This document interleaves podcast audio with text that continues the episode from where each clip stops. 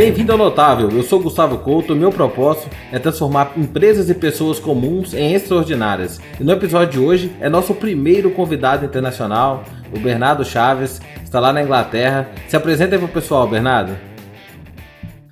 Oi, Gustavo, tudo bom, pessoal? Obrigado pelo convite, primeiramente. Meu nome é Bernardo Chaves, eu moro aqui no Reino Unido há três anos e meio. É, sou engenheiro químico, foi daí que eu conheci o Gustavo. Tem 17 anos, a gente estava fazendo uma conta. É, bom, e depois de ter trabalhado muitos anos no Brasil, tive uma oportunidade de vir para cá e mudei de Malicuia. Estou aqui há três anos e meio trabalhando é, com projetos de engenharia e consultoria.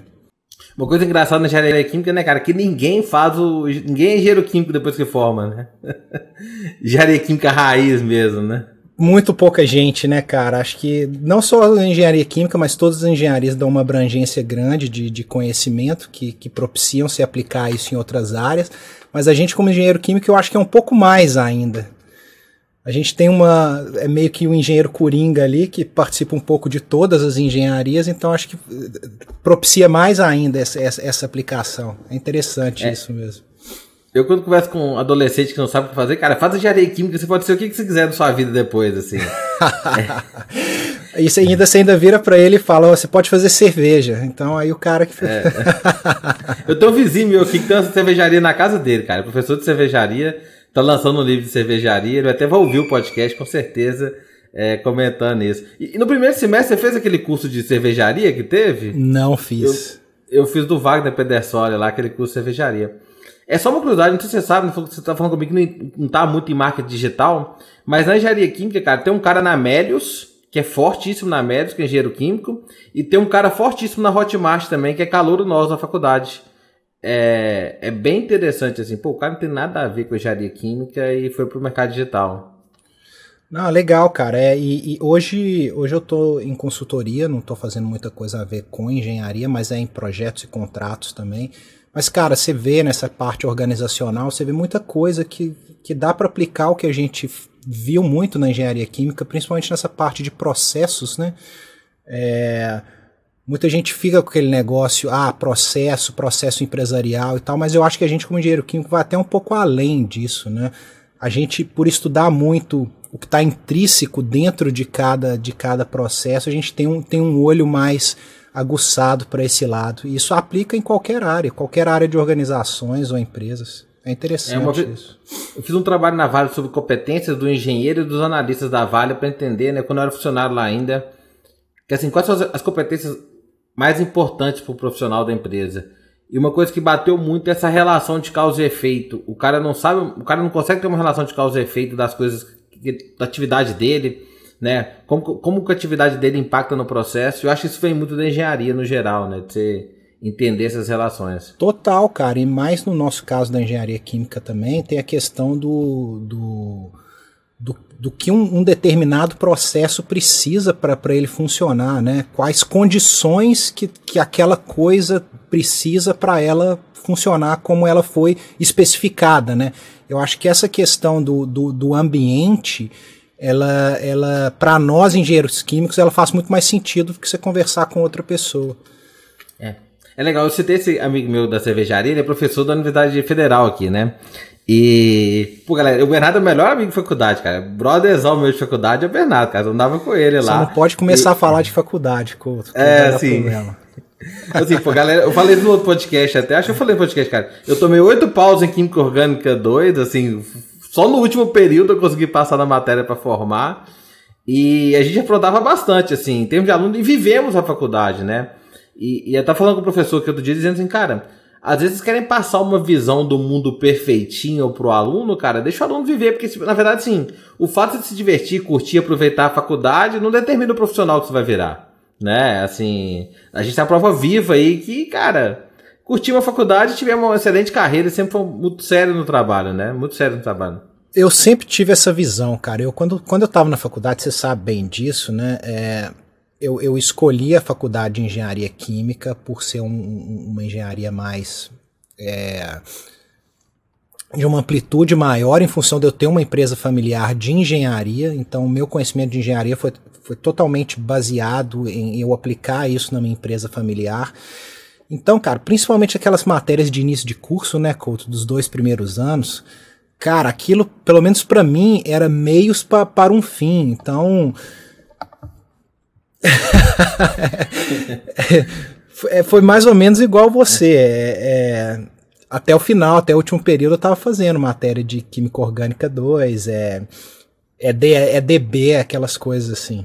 Não então... faz o menor sentido, né? A, a, a faculdade muitas vezes é muito distante da realidade das pessoas e da realidade do mercado.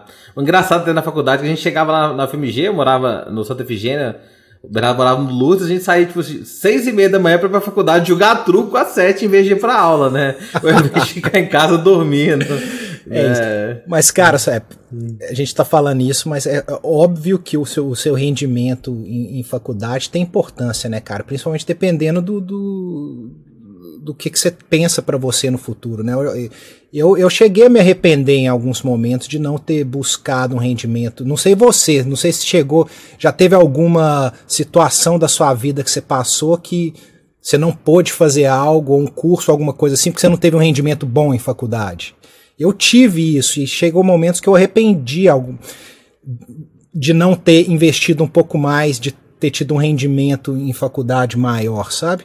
Então acho que depende muito, né, cara? A gente tá falando isso aqui, mas claro que tem gente que pensa coisas diferentes ou tem gente que, que os objetivos de estar tá lá são outros, né? Exatamente. Principalmente se você seguir uma carreira acadêmica, o mercado exige bastante isso, né? Sua média ali para poder seguir, mas como nunca foi meu propósito, eu falei, ah, cara, vou formar aqui, vou ser feliz. Na verdade, eu detestava engenharia química já do terceiro ou quarto período. Estou aqui, vou formar, né? Eu é, sempre gostei de área de gestão. Concordo plenamente com o que você está falando, cara. Depende do propósito. Não era o meu propósito também. Meu propósito era passar por aquilo para ter o aprendizado de engenheiro, para poder aplicar na empresa, mas eu queria ter um crescimento dentro da empresa, que era a minha empresa familiar. Mas depois a gente vai falar mais disso, mas o mundo dá voltas, cara. Hoje minha visão é um pouco outra. Minha visão é que você tem que ter, você tem que ter portas para todos os lados. É, assim, eu era apaixonado, sempre fui apaixonado com gestão e com gente, assim, meus irmãos falam que eu devia ter feito psicologia. E, cara, ah, tô aqui, vou formar, porque engenharia abre muita porta, acho que é bem importante, assim. E assim, a gente adorava jogar FIFA, viu, na casa do Bernardo, era o programa hobby era jogar lá, e não podia ter, eu lembrei de falar, não podia ver replay no gol que irritava os colegas. É verdade. FIFA ou PES, né? Acho que era PES na época, né? Acho que era. Quantas noites em claro a gente passou uhum. na é. frente da televisão Mas, jogando. A gente combinava de estudar, né?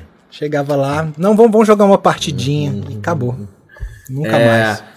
Tem uma coisa muito legal na sua história, assim, que, pô, o Bernardo, cara, tô colocando, construindo algumas coisas aqui, cara. Eu era. Tive alguns, alguns problemas em algumas festas já na faculdade, e o Bernardo que me salvava, tá? Quem, quem não tá vendo o vídeo não conhece, cara. O Bernardo tem quase dois metros de altura. E o Bernardo é professor, foi meio graduação de professor de Kung Fu, né? Mas assim, é muito legal porque o Bernardo nunca arrumou confusão ou briga. O cara é uma paz e também ninguém vai brigar com o cara do tamanho dele da expertise dele. Mas assim, muito legal que é o Kung Fu do Kill Bill, né, cara? Que você fez o mesmo. Nem sei como que chama o Kung Fu do Kill Bill.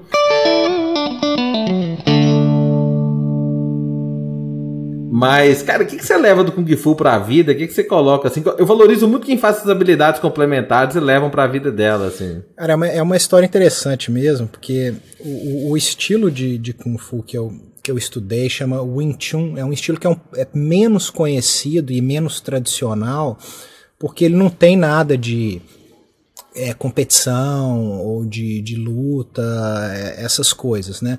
É, é, o, o, lado que o Chun foi, principalmente aqui no Brasil e principalmente com as pessoas que eu estudei, é muito mais no sentido de você usar o, o, os ensinamentos e as suas, suas experiências marciais, né? Que, que, que, quer dizer isso? Experiências através de combate corporal, mas não voltadas para o combate, mas no sentido de percepção de como você responde a cada situação é, e como, como extrapolar essas experiências do, do, do âmbito marcial para o âmbito da vida. Né? Então é, é, muito interessante isso, e acho que, que isso que eu sempre tive essa mentalidade por causa do Wing Chun, de, de sempre ser um cara mais media, mediador. E o Couto era um cara, e o Couto era um cara polêmico na época da faculdade. Era, pô. Era, Quem conhece ele hoje sabe, imagina como é que era o cara na, na época de faculdade, principalmente discutindo com, com outros alunos. É, mas assim, eu coloquei lá no meu stories outro dia que vocês estão sentindo falta, cara. Tô sentindo falta das polêmicas, que polêmica gera engajamento em rede social, né? Mas assim, cara, você acha que essas habilidades Kung Fu te ajudam hoje no dia a dia a desembolar? Pô, você tá aí como consultor na maior empresa do mundo aí na Inglaterra. Cara, com certeza. Com certas pessoas que a faculdade não ensina, né? Não, não, não, não ensina. Não ensina. E acho que é um pouco de. É um trabalho que fica meio pro, pros pais e pra sociedade, que é uma, fica uma coisa meio solta, né? É as experiências que você vive e que você constrói isso. Mas eu acho que o, o, o fez ter essas experiências de uma forma mais estruturada. Então, eu tive a oportunidade de criar essa essa inteligência emocional, essa, essa inteligência estratégica de leitura de situações, é, é, é, percepção com relação a outras pessoas e situações. E, e, e, não só isso, mas eu passei por situações de. É, dentro das situações de combate do Intune, você passa por situações de, de, de alta exigência emocional ali, que acaba que isso se constrói dentro de você. Então, quando você vive uma situação dessa em outro ambiente, você já está preparado para aquilo, né? Então, um exemplo claro é quem nunca discutiu ou teve um embate com um chefe ou com um colega de trabalho. É, principalmente dentro do ambiente empresarial, é, aquilo, cara, te causa um estresse emocional, às vezes, gigantesco, concorda? Então, se você já lidou com isso em algum outro âmbito da sua vida, às vezes você consegue lidar com aquilo que está acontecendo de forma melhor e mais preparada. Acho que é um pouco disso. Então, cara, com certeza eu levo isso o tempo, o tempo inteiro. Eu, eu, eu penso em, em, em, como ler as situações do dia a dia em função dos meus ensinamentos do Wing Chun, com certeza. É meio ele a tartaruga do Kung Fu Panda, os ensinamentos?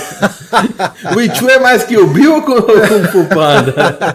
Nenhum dos dois, cara. Você já viu, é bom até, é sugestão. Você já viu os filmes do Ip Man? Não, não conheço. É, cara, tem, um, tem, tem uns três Como ou quatro. Como é que pronuncia isso? Como é que escreve isso? IP espaço M-A-N. Pode procurar, é, é, é, famoso. Tem uns três filmes da história do Ip Man. É, curiosidades à parte, o Ip Man foi um dos mestres de, de Wing Chun na China e.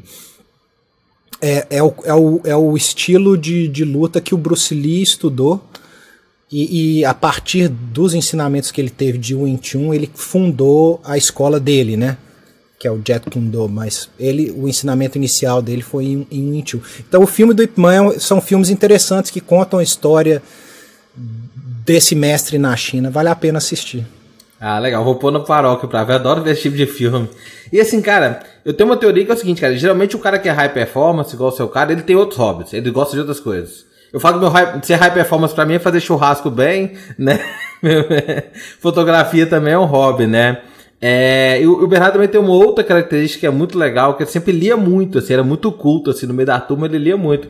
E ele tem um negócio muito legal para divulgar aqui, cara, que ele tem um livro de, de fantasia, assim, né? Pô, o cara seguiu uma carreira de engenharia, tudo, mas um projeto à parte, ele criou um livro de fantasia. Conta aí, pô. A gente nunca, a gente nunca conversou sobre essa história do livro. É, não, cara, é uma história super interessante. É, na verdade, eu sou coautor, junto com, o, com, com outros três. Nós somos um, um grupo de quatro amigos que a gente nos conhece desde a infância. Infância mesmo, desde 10 anos de idade eu conheço eles, a gente cresceu junto. É, e a gente sempre gostou muito desse, desse jogava RPG, é, joguinho de computador, videogame, sempre, sempre crescemos nisso.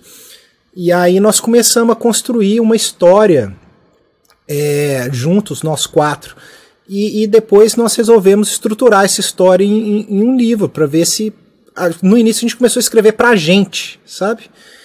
É, e aí a gente, por intermédio de um relacionamento familiar de um deles, a gente conheceu um pessoal da Secretaria de Cultura, é, daí do estado do, de Belo Horizonte, de Minas Gerais, e, e, e, conheceu um cara de uma editora de livros que comprou a ideia e topou é, é publicar esses livros. Né? Então a gente sentou de novo, refez a história, reconstruiu, e, e hoje a gente já, já publicou dois livros de três. O segundo saiu há pouco tempo agora. é, uma, é uma história. É uma história de fantasia, chama Dois, Dois Sóis. Depois eu mando o link pro, pro Gustavo postar aí para todo mundo. É, é uma que que história... é a história do livro? Faz o pitch aí. O que, que é? O que, que rola no livro? É uma história que se passa, curiosamente, aqui na, na Inglaterra. Quem era eu imaginando há 10 anos atrás, quando a gente começou isso, que eu iria morar aqui um dia, mas é, é uma história que se passa aqui na Inglaterra, de um, de um grupo de amigos que acaba. É, que são envolvidos com a, com a família real é, aqui da Inglaterra, que acabam descobrindo um portal para um mundo paralelo. É, e nesse mundo paralelo eles começam a desenvolver habilidades sobre-humanas e aí eles, eles começam a descobrir que, na verdade, aquele mundo estava muito ligado à família deles no, no, no, nosso mundo, e aí eles acabam entrando no meio de um conflito grande que está acontecendo no outro mundo, e obviamente eles se, se envolvem e ajudam a, a, a, as pessoas daquele mundo a, resolver esses problemas. É bem legal você contar essa história, eu nem te contei desse projeto meu não, já está rolando já. É, eu tenho conversado com muita gente, muita gente tem side hustle, né? No, no, Brasil, a expressão. Nem sei como que traduz side hustle para português, mas é a pessoa que tem um emprego, tem uma carreira, ele tem um projeto à parte, um projeto paralelo, que traz renda sim, mas a parte disso é, traz prazer, propósito na vida. Acho que vai, é mais do que pelo dinheiro. Acho que o dinheiro acaba tendo uma profissão pelo dinheiro e tem um negócio que é paixão, sabe? E eu vejo essa história do livro muito disso, assim, como que você trouxe toda uma paixão da infância, um prazer, né? E colocou num projeto paralelo de vida. Em algum momento isso vai monetizar, isso vai crescer e vai evoluir. Eu tenho criado um movimento assim. A história do livro, você vai estar convidado para esse livro, é a gente contar histórias de side hustle, sabe? A gente vai quer pôr 50 histórias de side hustle no livro. Não, legal, cara. Eu acho que todo mundo tinha que fazer isso por prazer. Se isso trouxer renda, ótimo. Mas isso é por prazer. Foi, foi o que motivou a gente, não foi a gente vai fazer um livro, vai publicar e vai vender horrores e, e, vai ficar rico, vai ter filme da Netflix e tal. Não, não foi, na, não foi nada disso. Se Mas vier é acontecer, teu... se vier acontecer, quem sabe? Pô, legal pra Aí caramba. a próxima vez a gente conversar, eu vou estar tá na praia, não vou estar tá aqui mais. o primeiro, o primeiro livro vendeu quantas cópias? Não, não vendeu quase nada, cara. Nem, nem sei te tá falar, bom. mas não vendeu, até porque assim. É, ele, ele foi publicado num momento meio complicado e é, sem poder ter tanta divulgação por causa de, dessa questão. E o segundo saiu agora no meio também de novo. E essas coisas, assim, precisa de um tempo de maturação. Você precisa normalmente ter a coleção completa. E aí você começa a divulgar um pouco mais, né? Então. É, tá, você pega tá, Senhor dos Anéis. Tá meio incipiente ainda, é. Senhor dos Anéis, os Arqueiros, os livros fizeram sucesso muitos anos depois, né? Foi. É, normalmente é assim mesmo, né? É um projeto de muito longo prazo. É. Não, bacana. Você também, você já escreveu uns dois ou três, né? É, eu tenho uma coleção pro Sebrae, né? A coleção do Sebrae são quatro livros, é Guia Essencial para Empreendedores. E agora vai nascer, vai nascer de Scrum, agora tá no finzinho para nascer de Scrum. E no meio dessa loucura do Scrum, eu comecei também a fazer um de ágil Lean Design Thinking para pequenos negócios. Eu comecei a pegar um pouco de história, comecei a anotar, anotar, eu tento tomando forma, tá tomando forma, já já sai. E esse do Side Hustle também nasceu assim, cara, olha, eu conheço um monte de gente legal que tem uma história legal de projeto paralelo. E acho que vale a pena porque é uma forma de inspirar. Eu vejo muita gente frustrada no trabalho, sem propósito de vida, meio desanimado, cara. E esse side hustle traz um pouco de esperança, sabe? Cara, legal. Essa, essa, essa é bem bacana. Vai, ser, vai sair um livro legal disso daí. E você tem um side hustle à parte que é um coworking ainda, um outro negócio. Você montou um empreendimento, montou uma outra empresa, né? É. tem, tem isso também. É, mas é uma, é uma história interessante porque, só para contextualizar, é, a gente estava falando de faculdade e tal, que eu tinha uma empresa familiar. É, essa empresa familiar veio a, a ser encerrada em 2016, por aí. 2017 mais ou menos, é, em função de toda aquela crise político-econômica que teve no Brasil, a gente teve que fechar a empresa, paralisar as atividades da empresa. E, e aí eu fiquei, foi um momento da minha vida, cara, que eu tava totalmente sem rumo do, do que fazer. Né? Eu falei, poxa, eu trabalhei tantos anos, trabalhei mais de 10 anos nessa empresa, que era uma empresa familiar. Obviamente eu estava crescendo para assumir a empresa. É, e, e da no... não da noite para o dia, mas depois de um tempo a gente encerrou as atividades. Poxa, o que, que eu vou fazer? Né? É, vou arrumar um emprego em algum lugar, vou abrir alguma coisa, não vou fazer nada. É, e aí é, junto com, com um amigo que ele tem franquias de restaurante e pizza uh, em Belo Horizonte. Ele estava já em conversa com o pessoal de São Paulo de, de abrir um, um escritório compartilhado em Belo Horizonte. Né? E aí eu, em função da minha experiência de empresa, de, de escritórios também, né? Porque empresa de engenharia acaba tendo que ter muito espaço de escritório. É, eu juntei com ele e a gente botou essa ideia para rodar. Fomos para São Paulo, conversamos com os caras lá, é, fizemos toda a negociação que precisava. E aí aconteceu que a coisa ficou um pouco maior do que, do que inicialmente a gente previu. Então a gente entrou junto com os caras.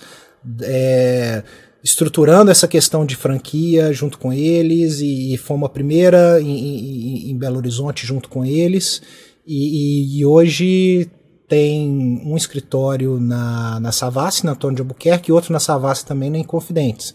É, eu nem estou mais na sociedade com, com o pessoal que inicialmente eu montei, mas é claro que pela natureza do negócio eu ainda ajudo eles em várias, em várias coisas. Eu acho que também essa história sua de empreender é bem interessante, né? Porque empreender traz um senso de propósito, né? Traz um senso de busca, traz motivação, traz brilho no olho. Eu acho isso bem, bem interessante. Cara, e aí você resolveu ir pra Europa, cara? Como é que você foi parar aí na Europa? Porque, assim, você me contou, achei super inusitado, assim. Cara, sabe como é que foi essa história? É, foi, foi, foi o Kleber, cara, o Klebinho. Você lembra dele? Ele. É. Um belo dia, cara, foi coincidiu muito com uma situação assim, de eu estar naquele momento ainda sem, sem muito propósito, sem saber o que fazer. É, eu vi um e-mail dele no grupo de e-mails da engenharia química, não sei porque eu ainda tinha acesso a esse grupo. Ele mandando e, e falando que tinham oportunidades abertas na Europa para engenheiros e para pessoas que, tinham, que tenham cidadania europeia. Eu, eu tenho cidadania portuguesa. É, e aí, cara, mandei um e-mail para ele. Falei, cara, já tem um tempo que nós encerramos a empresa aqui. Ele lembrava que eu tinha que eu tinha empresa familiar.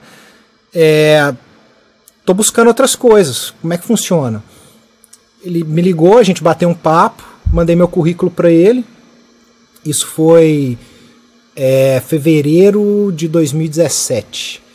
Mandei meu currículo para ele, passou, passou uns dias, a empresa entrou em contato comigo, a, a Alten, que é uma empresa, uma das maiores empre, é, empresas de consultoria de engenharia do mundo, eles têm mais de 20 mil engenheiros ao, ao redor do mundo, entraram em contato comigo, um primeiro bate-papo e tal, e aí eles falaram, ah, ok, se aparecer algum projeto para você que, que te encaixe, a gente chama. Falei, tá, ok pensei comigo mesmo, né? Beleza, nunca mais vou escutar nada desses caras. É, quando foi em maio, junho, ou seja, três, quatro meses depois, eles entraram em contato comigo de novo. Falando que tinha, tinha surgido uma oportunidade e que teria abertura para apresentar meu currículo. E aí eu topei. É, eles apresentaram meu currículo, era para a EDF, é, francesa, de energia, estatal de energia francesa. É, fiz uma entrevista com eles de vídeo na época. E. Tava em BH ainda, né? Tava em BH ainda. E, e eles toparam me, me chamar. É, e, poxa, era, um, era uma mega oportunidade, porque foi no projeto que eu trabalhei durante três anos e meio aqui. É, eles estão construindo, junto com o governo inglês, uma usina nuclear aqui no, no Reino Unido. É, o pessoal pode até procurar, chama Hinkley Point C. É, hoje é o um dos maiores é, investimentos em projetos de infraestrutura na Europa. 20 bilhões de euros é a conta que está hoje. É, são duas unidades de um reator nuclear novo é, aqui no Reino Unido. Tem, tinha 20 anos que não tinha uma planta nova nuclear aqui no Reino Unido. Então, uma coisa assim, bem noticiada e bem. que tem muita repercussão aqui. Então, e eu vim para esse projeto. Eu fui terceirizado pela Alten para a EDF para ficar nesse projeto.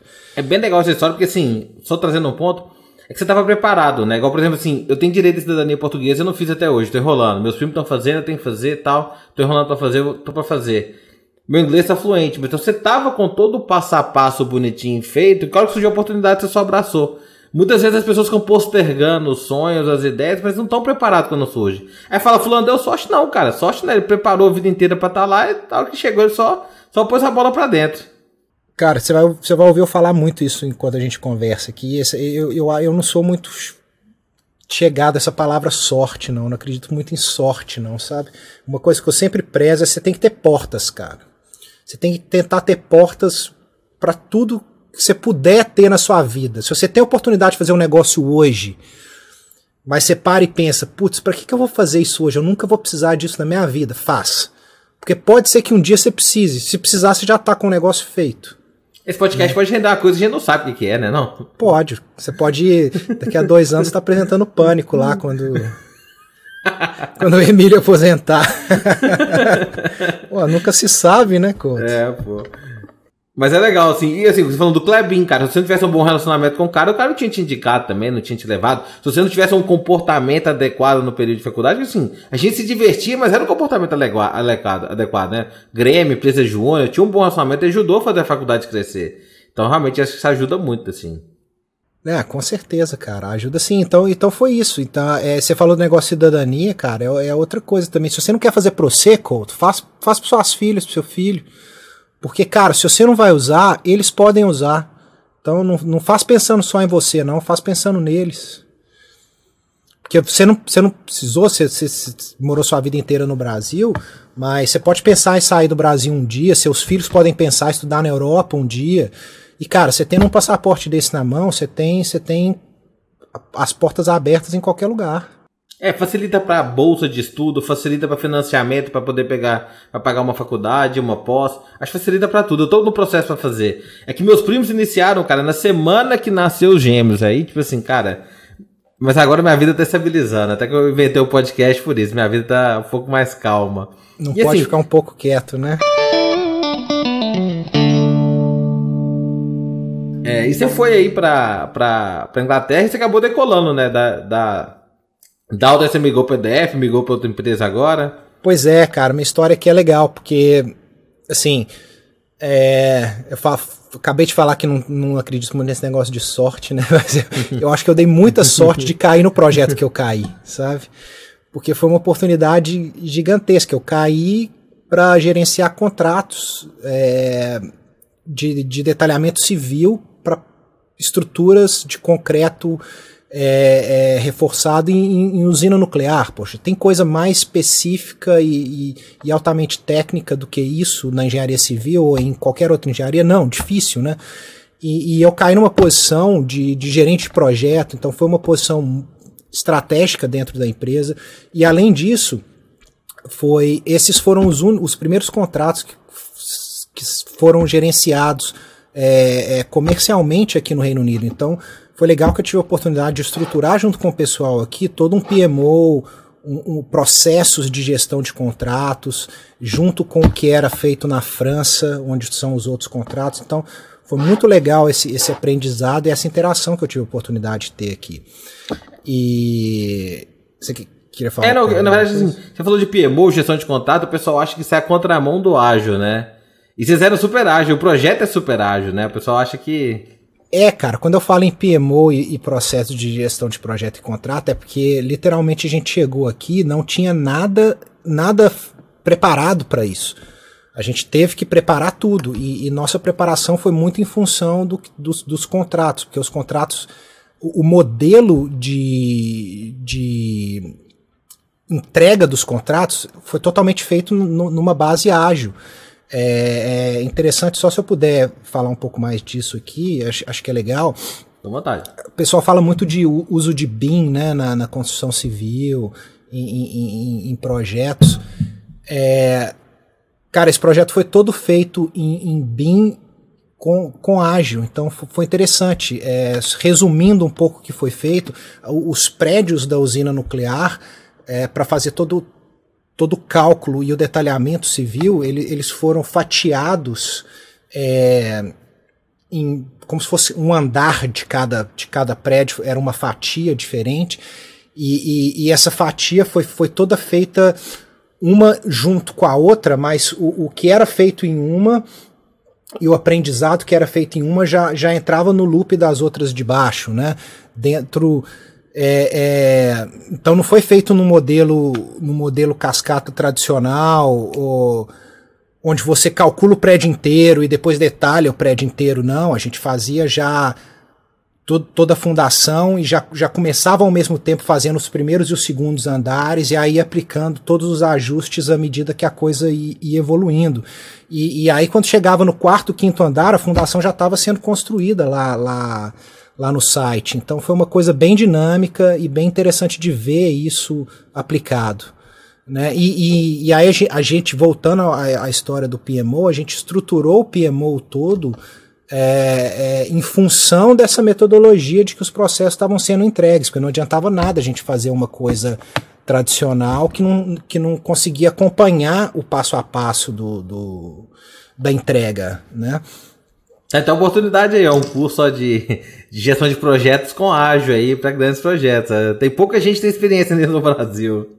Não pois é, cara. também não, mas isso é... Não, é, ué, vamos estruturar, Couto. Você que é o, você que é o mestre do, do, do, dos treinamentos e cursos aí. É, mas, cara, é interessante, só, só mantendo no assunto, é, na hora que a gente começou a estruturar esse lance de PMO e controles, é, para projetos grandes tem muito pouca coisa feita voltada para uma metodologia mais, mais ágil, em, em grandes projetos, sabe? Então foi uma coisa meio que a gente teve que fazer muito específica para isso, né? É, é, é, outro nicho aí que é interessante e, e, tem muita coisa que precisa ser desenvolvida ainda. Que hoje as metodologias de gestão é, é, é, é elas são muito, muito bem estruturadas, mas para uma amplitude maior e para projetos de projetos mais tradicionais, né? É, se você for definir, né, muita gente ouvindo aqui da engenharia, se você for definir o que, que é ágil aplicado a projetos de engenharia, como é que você definiria isso, assim, a aplicação e o conceito? Para quem nunca viu falar, eu te peguei, te apertei aí nessa. Cara, eu acho que é muito. É, é muito no sentido de você criar, criar estruturas de controle para você conseguir suportar a, a, velocidade que as, que as tecnologias digitais estão seguindo hoje, sabe? E, e não travar, que mu muita coisa pode acabar travando to toda essa inovação que está vindo. Eu acho que o, o, a gestão de projetos ágil aí tem que ser, tem que pelo contrário, tem que propiciar é, é, essa velocidade, né? Tem que ser enabler, né? Exatamente. A gente fala que o CEO do futuro não é o Chief Executive Officer, é o Chief Enabler Officer. Né? Então a gente cria condições, dá para pensar uma palavrinha dessa aí para projetos. É, é, é, exatamente isso, cara. Você tem que só colocar o, o, o só dar os caminhos para eles continuarem a, acelerando. Você não pode colocar barreira e curva, não. A gente conversou uns dois meses aqui no Zoom, né, batendo um papo, e você contou uma coisa, cara, que me deixou, assim, preocupado, até pensando nos meus filhos de criação. Você disse que no projeto lá, cara, a turma de engenharia, na verdade, não era engenheiro, né? A galera era programador lá na Índia, né? No mar... Os engenheiros davam uma olhada mais, né? Como é que você vê o futuro da engenharia civil, das outras engenharias, com a programação?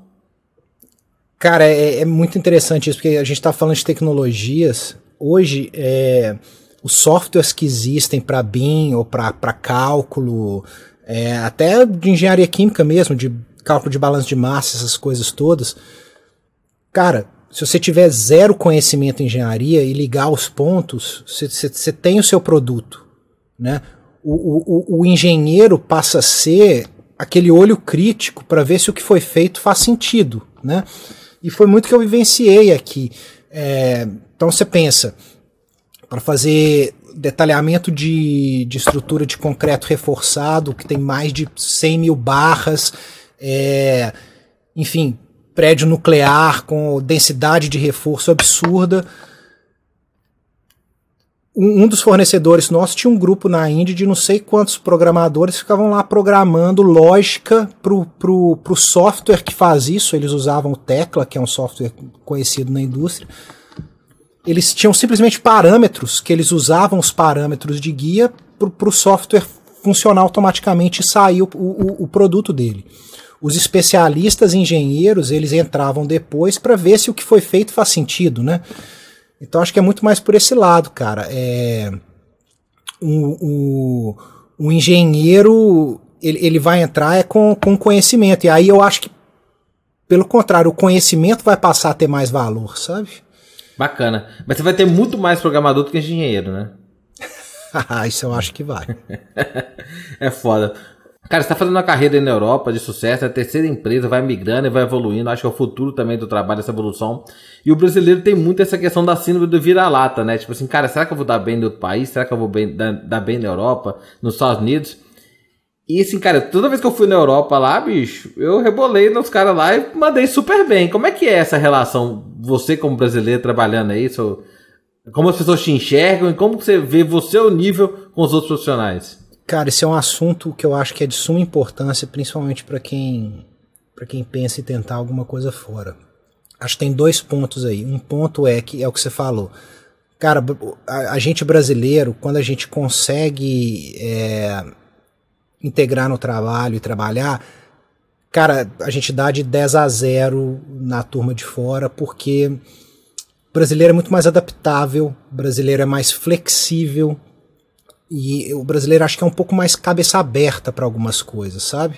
Então a gente consegue enxergar uma situação por outros ângulos, né? Diferente um pouco da turma aqui que enxerga as coisas um pouco mais estruturadas. O brasileiro culturalmente ele é mais desestruturado, então ele tem essa facilidade de enxergar outros ângulos melhor. É, mas por outro lado, cara, eu acho que isso casa com, com uma discussão é, interessante que que está em voga recentemente, até, é até bom ter seu feedback de como é que isso está no Brasil, essa questão da, da inclusão, né? É, principalmente depois do movimento do, do, do Vidas Negras, é, é essas coisas todas, e agora está vindo do, do, da questão do, do, do, ódio contra os asiáticos, que tem um movimento de atletas fazendo. É, o brasileiro, quando sai, ele enfrenta um pouco de bloqueio também fora. Isso, isso não é para desmotivar ou, ou, ou para nada. Porque todo mundo recebe bem brasileiro, todo mundo gosta de brasileiro, todo mundo brinca com brasileiro, mas, querendo ou não, infelizmente ainda tem aquele preconceito de que brasileiro não é muito sério, que brasileiro não leva não, não, não vai trabalhar direito, ou que brasileiro é corrupto, sabe? Então, existe um pouco dessas coisas, tá? É, então isso tem que ser superado. É, não, não, vou sugarcoat nada aqui, não, né? É, mas isso existe, tá? Eu passei por isso. É, quem, tá, quem já trabalhou fora provavelmente já passou por situações semelhantes. Mas, cara, é, é o que você falou. Se você consegue superar isso e você consegue, através do seu trabalho, mostrar que você veio, aí, aí muda de figura completamente. Aí a visão que eles têm vira outra. Aí você passa a ser um profissional muito mais valorizado. E aí Bacana. eles veem a sua diferença cultural como um, um plus e não como um, como um, um preconceito mais. Bacana. Mas é, é necessário quebrar a barreira. Legal. É, é, assim, nada na vida é fácil, né? A gente tem que superar as coisas e. Não é, cara. Tem um caso é. engraçado. Quando eu cheguei aqui, vamos lá, eu, eu tava gerenciando contratos, né? Então, ou seja, com fornecedores. E gerenciando o contrato todo mesmo, né? aprovando pagamentos, aprovando valores, é, pedindo budget, essas coisas todas, né? E e aí um dos, um dos meus fornecedores é, fez uma brincadeira comigo um dia. mas brincadeira de mau gosto, mas, mas foi, eu fiquei, fiquei até sentido, ele viu, mas ele viu que foi uma brincadeira de mau gosto. Virou para mim e falou: Ah, você é brasileiro? Pô, mas eles vão deixar você cuidar do dinheiro? Porra, bicho, foda, hein? Sabe, então esse tipo de coisa, entendeu? Então, é, enfim. É. Eu acho que eu daria uma resposta boa, assim, pensando rápido. Assim, cara, é, cara, sim, porque como a gente vive num país com menos condições, eu consigo fazer mais com menos, muito mais. Eu consigo ter uma gestão mais enxuta, porque lá a gente não tem recurso, a gente tem que se virar, né? Não fica essa sustentação aqui, né?